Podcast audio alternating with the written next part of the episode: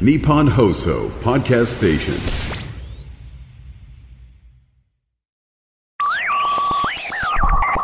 漫画のラジオ今までもいろんなレジェンドと言える方に出ていただいたと思いますがなんとですね、えー今回千葉哲也さんに出ていただけることになりました。はい。えーで結構前から本当にずっとお願いしたいということでご連絡取ってたんですが今回ご自宅兼事務所までお伺いしてですね直接お話を聞かせていただくことができましたその多分応接室みたいなところだと思うんですけど周りにこうジョーのフィギュアとかがこうギューッとこう並んでてで、えー千葉先生にはそこにあるこうテーブルにね、えー対して座っていただきましてその千葉先生の目の前に、えー2メートル四方ぐらいのもう大きなジョーの絵が飾ってあるという状態なんですよ。であの千葉哲也さんもうあの何がすごいなって個人的に思ってるかというと僕あの48歳なんで50年、まあ、弱だとちょっと言い過ぎかな。まあでもあの40年以上は多分漫画読んでると思うんですよ、ええ。子供の頃から大好きだったから。でその40年間の間千葉哲也さんの作品を読んでない時期っていうのがないんですよね。でこれがすごいのが小学校にまだこうあの上がらないぐらいの自分が読んでも、えー今50に難々としている自分が読んでも今までに千葉哲也さんの作品が読みづらかったことっていうのが一度もないんですよ。えーこれってすごいと思いませんか？いやなんかこの普遍性というかこの何でもかんでもこう本当に面白いそしてヒット作も次々生んでいるこの秘密は一体どこにあるんだろうというのを今回お伺いしたくて、はい、お邪魔させていただきました。それでは千葉哲也さん回第1回スタートです。ではこの漫画のラジオあのスタート当初からえずっといや無理だと思うけどお話をお伺いしたいとずっと思っていた方にご登場いただくことができました。だ誰ですかそれは。はい。あの千葉哲也先生です。ありがとうございます。今日はまさかの,、あの実はご自宅までお邪魔して、ええ。はい、撮らせていただいてるんですが、はい。あのもう本当に、まあ、写真とかご存知の方も多いと思いますけど、うん。今僕は校長先生のお宅にお邪魔してるみたいな気持ちで いっぱいです。ええ。と年取った校長先生ですね。いやもうでも校長の目の前に、ええこの2メートル四方ぐらいありそうなうん。矢吹城の、まあこれはもうイラストっていうのか原画というのかもう肖像っていうふうに言いたくなる、はい、絵が先生のちょうど正面に。そうこれもう40年か50年ぐらい前にお。あのなんかた確かマガジンの表紙ではい。書いたんですけどはい。それを拡大したもんですね確か墨田区の何かの公式のうん。あの行事で僕これを見たことがあそうですか。実はうん。あります。はい、うん。であの今日、まあ、ずっと出ていただきたかったのは、はい。あの漫画家さんいっぱいいらっしゃるしいろんなあのこうお好きな方が皆さんいらっしゃると思うんですけど個人的にもしかしたらあの史上最大の漫画家さんじゃないかと 実は。どういう意味それ。あの、えーまあ、皆様あの名作をたくさんお書きになっていらっしゃる方いるんですけども、はい。あの名作じゃない作品がうん。ほぼなくてでしかも大ヒットシリーズをこれだけお持ちの方というのがこんなに千葉先生以外にいらっしゃるかなと。えー、そう？私は結構ダ作もダ作ってあんまりヒットしないですぐ終わっちゃった作品もいくつか書いてると思うんですけどまあ長いことね、はいもう60何年も漫画描いてるとあの結構あのーまあ当たり外れも当たりのもあった外れもあった、いろいろ紆余曲折あいろいろありましたね。ただまあ僕は実は40前あ40超えてるんですけどはいあのもう小学生の頃から、えー今に至るまで、えーもう千葉先生の多分漫画を読んだことがない年っていうのがおそらく存在しない。あそうですか。はい。うんそうね。まあだけどちょっと私もあの体を患っていろいろねあの心臓を患ったり、えーなんか足腰がどどうのこうのということでちょっとあの仕事をちょっと引退気味っていうかね仕事ちょっとあの連載が途切れたことがあるんですよ。10年ぐらい前かな。もうもうちょっと前かな。ね、そういう間がちょっとありましたけど。まあだけどそれでもなんだかんだ短編書いたり、ね、読み切りをななんかな書いたりっていうことはしてましたから。まあ結構長距離ランナーですね私も。そうだと思います。で、そしておじさんに僕の方がなって、ビッグコミックを楽しく読めるようになったら、今もうひねもすの谷日記がフルカラーで連載されているという、この状況なんですけど、はい。で、それで、なかなか、あの、他の方にお伺いできないことを今日は、ぜひお伺いしてみたいと。ああそうですか。私も伺ってみたいねいろいろ。あの皆さんのなんかいろいろ質問されるの楽しみです、はい。うん。何を聞かれるのかドキドキしながら。ありがとうございます。え実はある講談社の編集さんからうん。僕は聞いたことがある話がありまして、あの大ヒット作本当に世の中に問うような作品って、うん。あの本当にその人の力を使っちゃうんだと。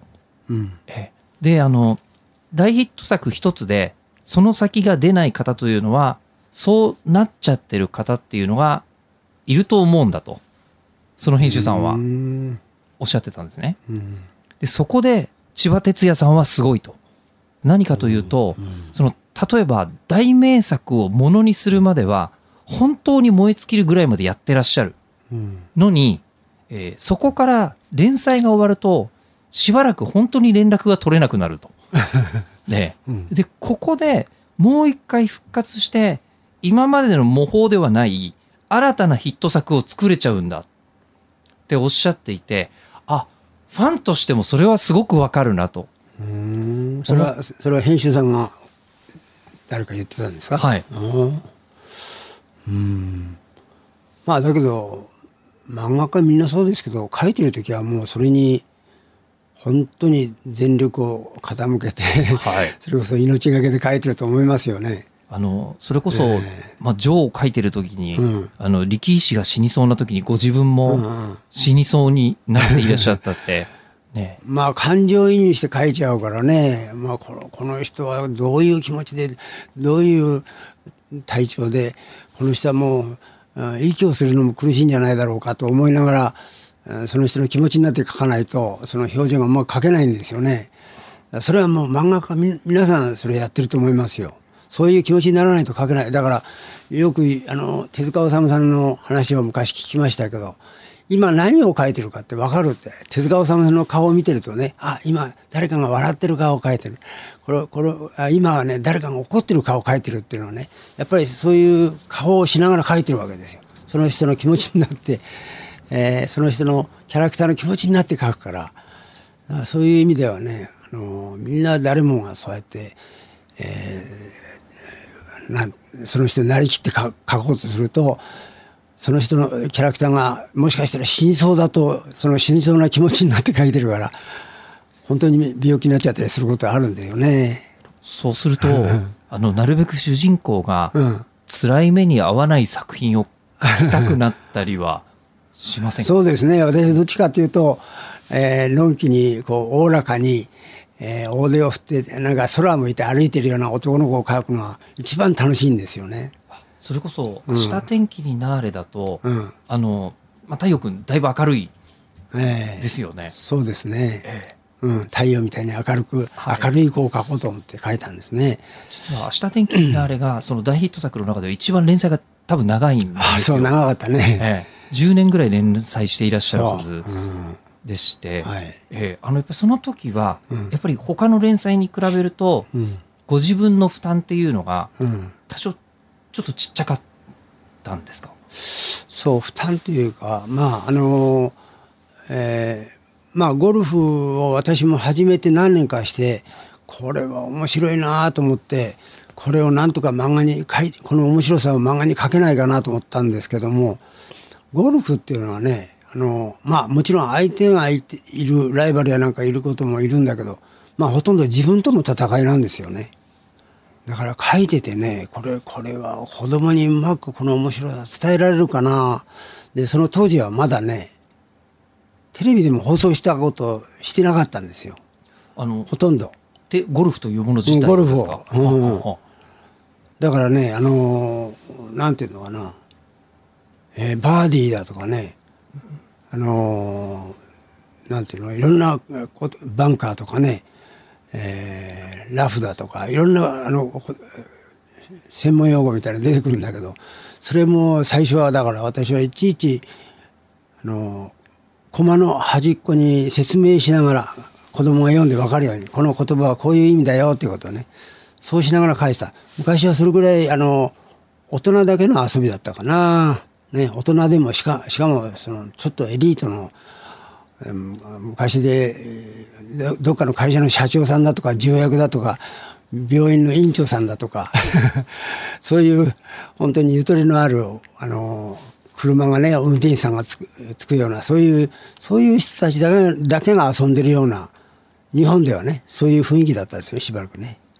その頃始めちょっと始めたもんだからその馴染みのない言葉がたくさん出てくるしプレイしててもそういうなえーなんでこういうことするのかななんてね、えーなんか子供がこう不審にあのーよくつうまく伝わらなかったらあーどんなに私が面白いと思って書いててもねすそれが伝わらないわけだからね。まさに僕はあの昭和50年生まれでしてまさにあのこう明日天気になればテレビでアニメで見てっていうのが小学生時代で。ああそうですか。アニメで見た、アニメで見アニメてだだったら、えー連載をしてからしばらく経ってからですね。うん。でそして中学生になってあの自分でマガジンを買って読む、あの年になってあ明日天気になれやってるんだって思って毎う週んああそうですか。はい、あのもう本当に忘れもしないですけど、あのこうイギリスで、えーあの卵かけご飯を作って食べる描写があの最も人生で印象に残ってる漫画のご飯シーンだったり、あそうはい、卵かけご飯。あはいちょっと私はちょっと記憶にないな。絶対書いてます 絶対書いてらっしゃいますじ。ゃあ後で見てみよう。はい ええですごく覚えていて、今のあのおっしゃることが本当に意外だったのがあの明日天気になれを読んで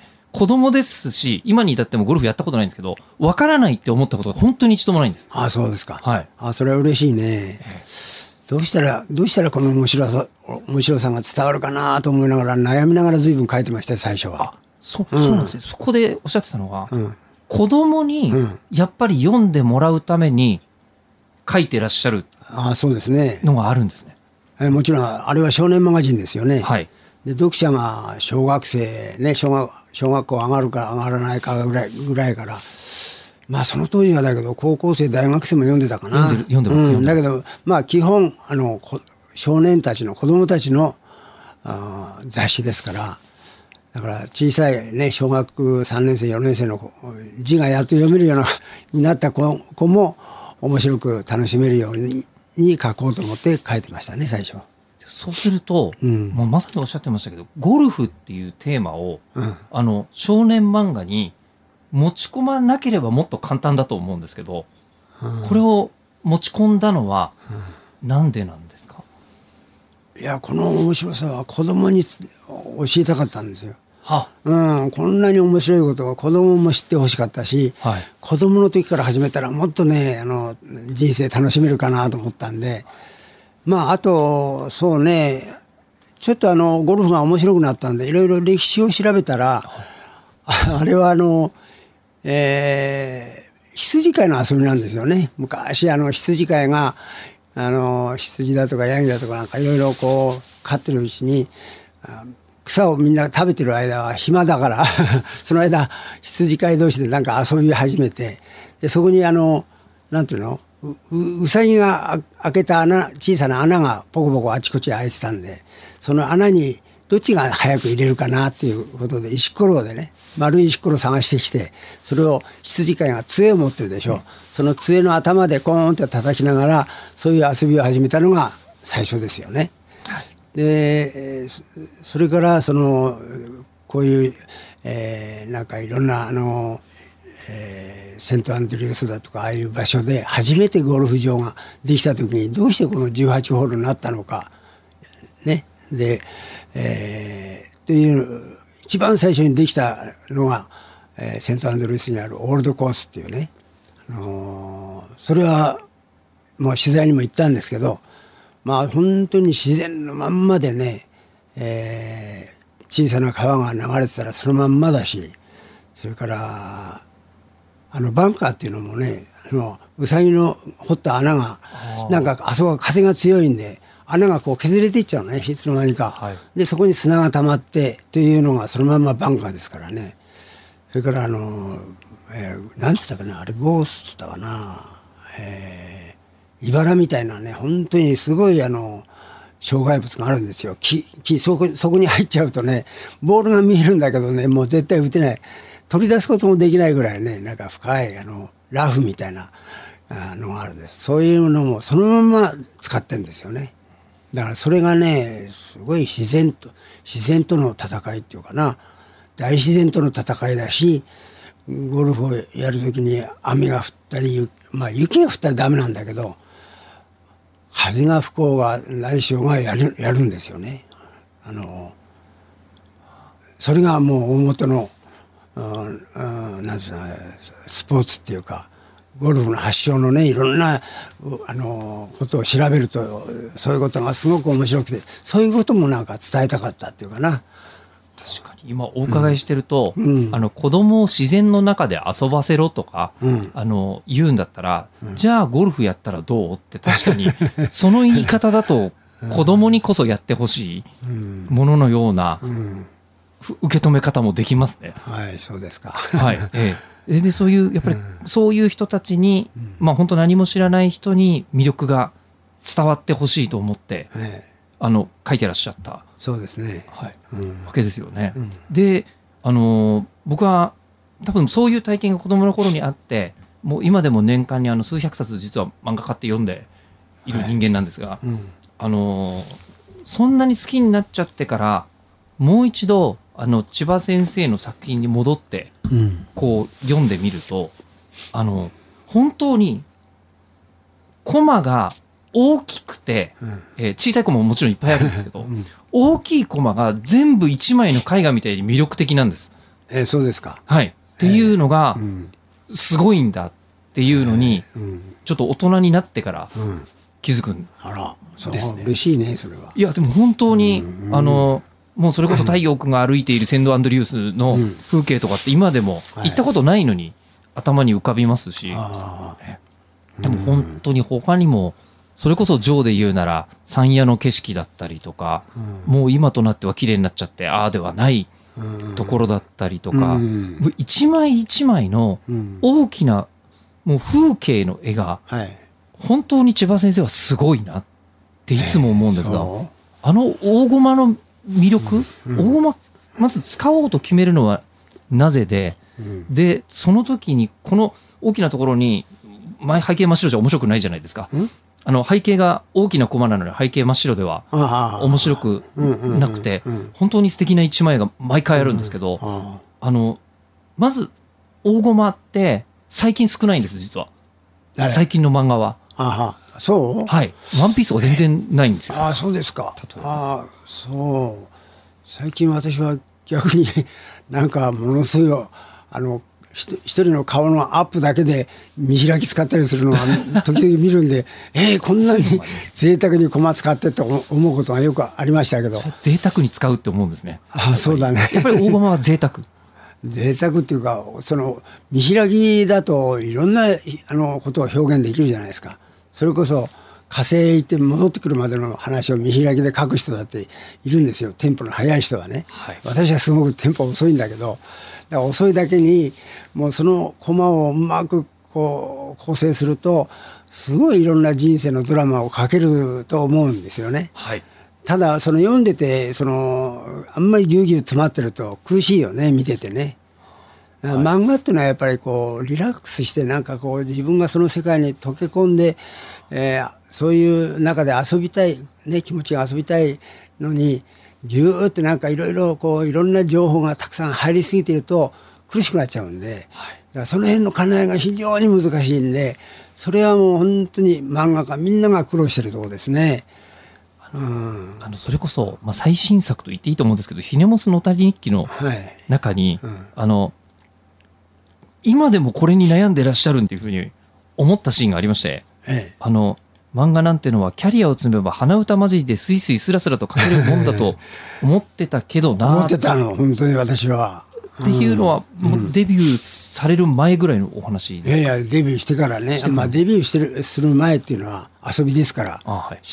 楽しんで親に隠れてあるいは学校の先生に隠れて、えー書いてたのが漫画でしたよね。はい。だからもう隠れて書くくらいだから面白くてしょうがなかったんだけど それがあのーなんていうの？仕事に。仕事になってお,、はい。お金もらっちゃった途端にさあれ？これはこれをもしかしたらお金を出して買ってくれる人がいるかもしれない。私の漫画を。じゃあそれそのよお金を出して買った人があ例えば100円出して買ったら100円以上の面白さがあってよくラッキー面白い漫画が読めたってラッキーね幸せになれるじゃないですか。それは逆に50円の価値もないような作品書いちゃったら、ね、がっかりして読者ががっかりするんだろうな。これは大変だ。責任が 責任感が出てきてそこで芽生えたんですね私は。プロのその条件って？はい。あの今でも悩んでるってすごくないですか？ええ。でねあのこう小回りにどれだけ時間をかけているのだろうみたいなところがうんいやちょっと本当にすごいなというふうに思いましたね。うんなんかもう本当にどこまで行っても読者のことをずっと考えているってこういうことなんだろうかというふうに圧倒される気持ちもありましたがでは来週は、えそれを具体的にどうやって実現しているのかというもしかしたらあまり千葉先生にはお伺いしないようなお話かもしれません、はい、次回配信は2月の11日日曜日午後6時配信予定です。お楽しみに。